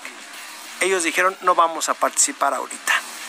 Y quién sabe si participen. El problema es que si esta liga jala, podría replicarse el modelo en América y en diferentes continentes o diferentes confederaciones para ver cómo generar más dinero para ellos. ¿Cuál es la diferencia? Que con esta Superliga el que pueda quedar campeón se puede llevar hasta 400 millones. Con la UEFA el que queda campeón puede llevarse hasta 120. Es dinero. Es dinero, sí. Es dinero. Y es que es lo que dicen los dueños. Yo soy el que pongo el billete, la UEFA que pone. Se me lesiona un jugador, ¿quién lo paga? Soy yo, que esto y aquello. Hay que recordar que también si se meten a la Superliga, hay un problema. No puedes tú jugar un mundial porque el mundial le pertenece a la FIFA. Si no eres una federación que está en una confederación que está avalada por la FIFA, no puedes jugar los mundiales para la FIFA. Entonces, los 12 equipos, sus jugadores no podrían jugar los mundiales. Que esa es otra de las cuestiones. Porque hay que recordar que toda la FIFA no la puedes demandar. Si tú tienes demandada a la FIFA, no puedes jugar en ningún país que sea parte de la FIFA. Y la FIFA tiene más agremiados. Pues es un balazo en el pie. Es más, tiene más agremiados que la ONU. La FIFA es uno de los. A ver, la FIFA es uno de los organismos más poderosos del mundo. Tiene más integrantes que la ONU, me acabas sí, de decir. Sí, o sea, la FIFA es una cosa de locura, ¿eh? O sea, no nada más para el futbolito. No no, no A ver, la FIFA maneja. La FIFA te dice quién va a ser el mundial y cómo lo vas a hacer y lo haces. No, no, no, la FIFA es un caso aparte. Checo esa Esto parte. que me estás diciendo me, me abre los ojos. A ver, es que tenemos que entender una cosa. Sí está mal la Superliga, sí, claro que está mal. Si lo vemos en la parte deportiva, pero no se nos olvide, es negocio. El deporte les vale. Sea, el una- desempeño, el. eh, Eso no el es lo que interesa. Aquí es. Billete. Tiene dinero. dólares. Tú cáile, cáete, cáete cadáver, cáete con tu cuerno, así de simple, ¿no? Esa es la cuestión que está pasando y que están buscando más ingresos y quieren transparencia. Hoy, fíjate lo que citó Florentino Pérez, que se me hace muy interesante. No estoy de acuerdo, ¿eh? En lo que están haciendo con la Superliga, porque el fútbol es del pueblo, no es de los ricos. Eso sí hay que quedarlo. Pero él dice algo bien interesante. Dice, a ver, yo sé cuánto gana LeBron James hoy, pero no sé cuánto gana Alexander Seferín, el, presidente de la UEFA. ¿Tú sabes cuánto gana? No, no, ni idea. Nadie sabe cuánto gana él, ni Gianni Infantino. Dice, yo quiero transparencia, quiero saber cómo se reparten el dinero. Y somos nosotros los dueños de los equipos, los que tenemos que invertir, los que estamos endeudados, los que todos estos... Y la UEFA y la FIFA no están endeudados. Ellos nada más reciben, reciben, reciben que de las transferencias, que de los derechos, que de que... Bla, bla. O sea, ya queremos saber dónde está el dinero. Qué historia. eh. No, no, no, esto está de, de- de- para escribir un libro. Sí. Esto, eh, vamos a poner que esto es como el Brexit, para que entendamos más o menos Ah, de este nivel de lo que está sucediendo, ¿eh? ¿Y, se podría tardarse tanto como el Brexit? No, estos se separan mañana. Mañana. Y se acabó este rollo. Y hágale como quiera la FIFA y hágale como quiera la UEFA. Yo con mi Superliga con 4 mil millones y ya los traigo atrás con JP Morgan, que me los va a dar. No, pues ya para qué. ¿Qué, qué escisión están viviendo en el fútbol? Muchas gracias, No, Roberto. gracias Nos a vemos mañana Claro que sí, claro que sí. Gracias. Gracias a ti. Rápidamente.